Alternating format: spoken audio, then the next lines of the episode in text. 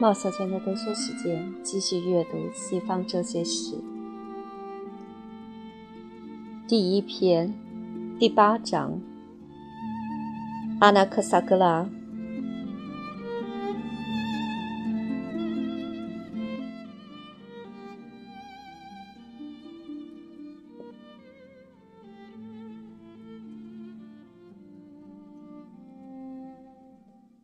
哲学家。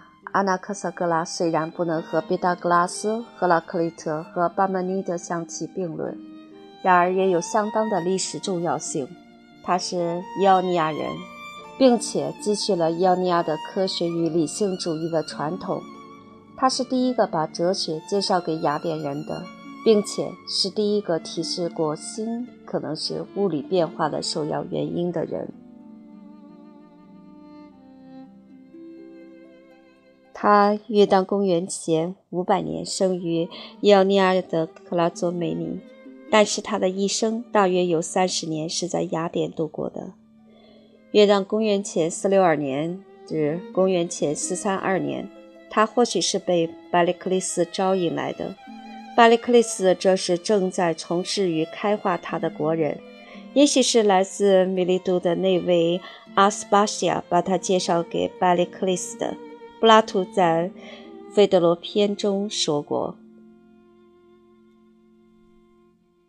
巴勒克利斯似乎和阿纳克萨格拉很相投。阿纳克萨格拉是一位科学家，巴勒克利斯研究了有关天上事物的理论，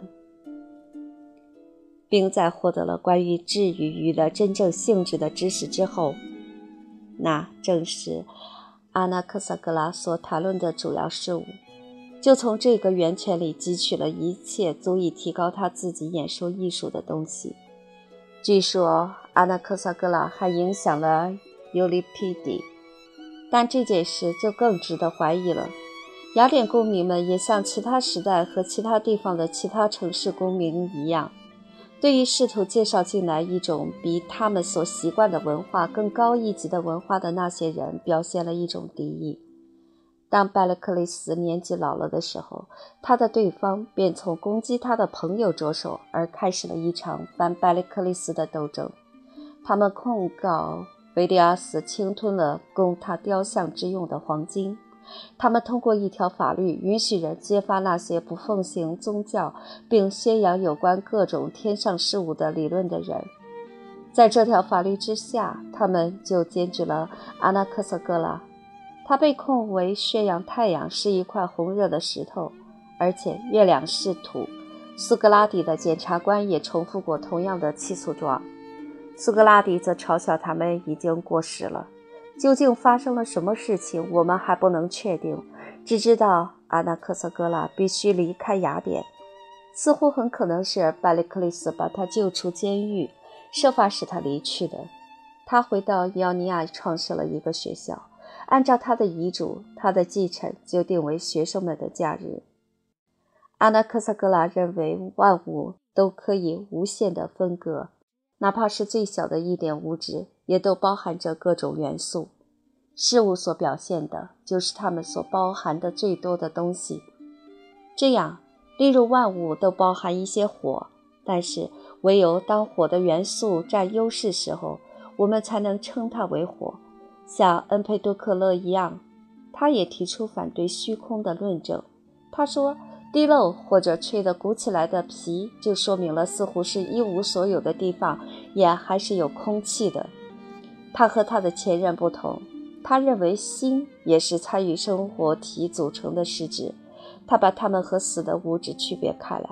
他说，每一事物里都包含有各种事物的一部分，只有心除外。但是有些事物也包含有心，心有支配一切有生命的事物的力量，它是无限的，并且是自己支配自己的。它不与任何事物混合，除了心而外。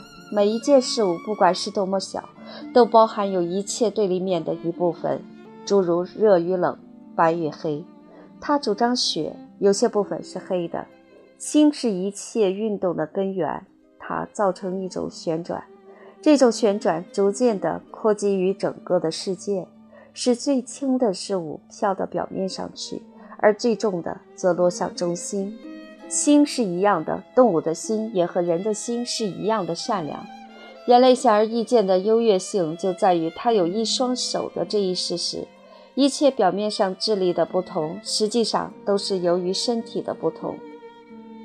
无论是亚里士多德还是柏拉图笔下的苏格拉底，都埋怨阿那克萨格拉在介绍了心之后，却没有把它加以运用。亚里士多德指出，他仅仅是介绍了心作为一种因，因为他并不知道有别的因。凡是他能够的地方，他处处都做出机械的解释。他反对以必然与偶然作为事物的起源，然而他的宇宙论里也没有天意。关于伦理或宗教，他似乎想的并不多。或许他是一个无神论者，像他的检举者所说的那样，除了毕达哥拉斯以外，所有他的前人都曾影响过他。巴门尼德对他的影响，正像是对恩佩多克勒的一样。在科学方面，他有很大的功绩。第一个解释月亮是由于反射而发光的人就是他。虽说巴门尼德也有过一段很晦涩的话，暗示着巴门尼德也知道这一点。阿纳克索格拉提出了月食的正确理论，并且知道月亮是位于太阳之下的。他说到星的热力，因为它们距离我们太遥远了。太阳比波罗奔尼苏还要大。月亮上有山，并且他以为有居民。据说阿纳克萨格拉出于。阿纳克西美尼学派，他显然无疑地保存着亚尼亚人的理性主义和科学的传统。在他的思想里，人们找不到那种对伦理与宗教的偏好。那种偏好从毕达哥拉斯学派传到苏格拉底，从苏格拉底又传到柏拉图，便把一种蒙昧主义者的偏见带进了希腊哲学里面来。他确乎不完全是第一流的。但是，作为第一个把哲学带给雅典的人，并且作为塑造了苏格拉底的影响之一，他还是重要的。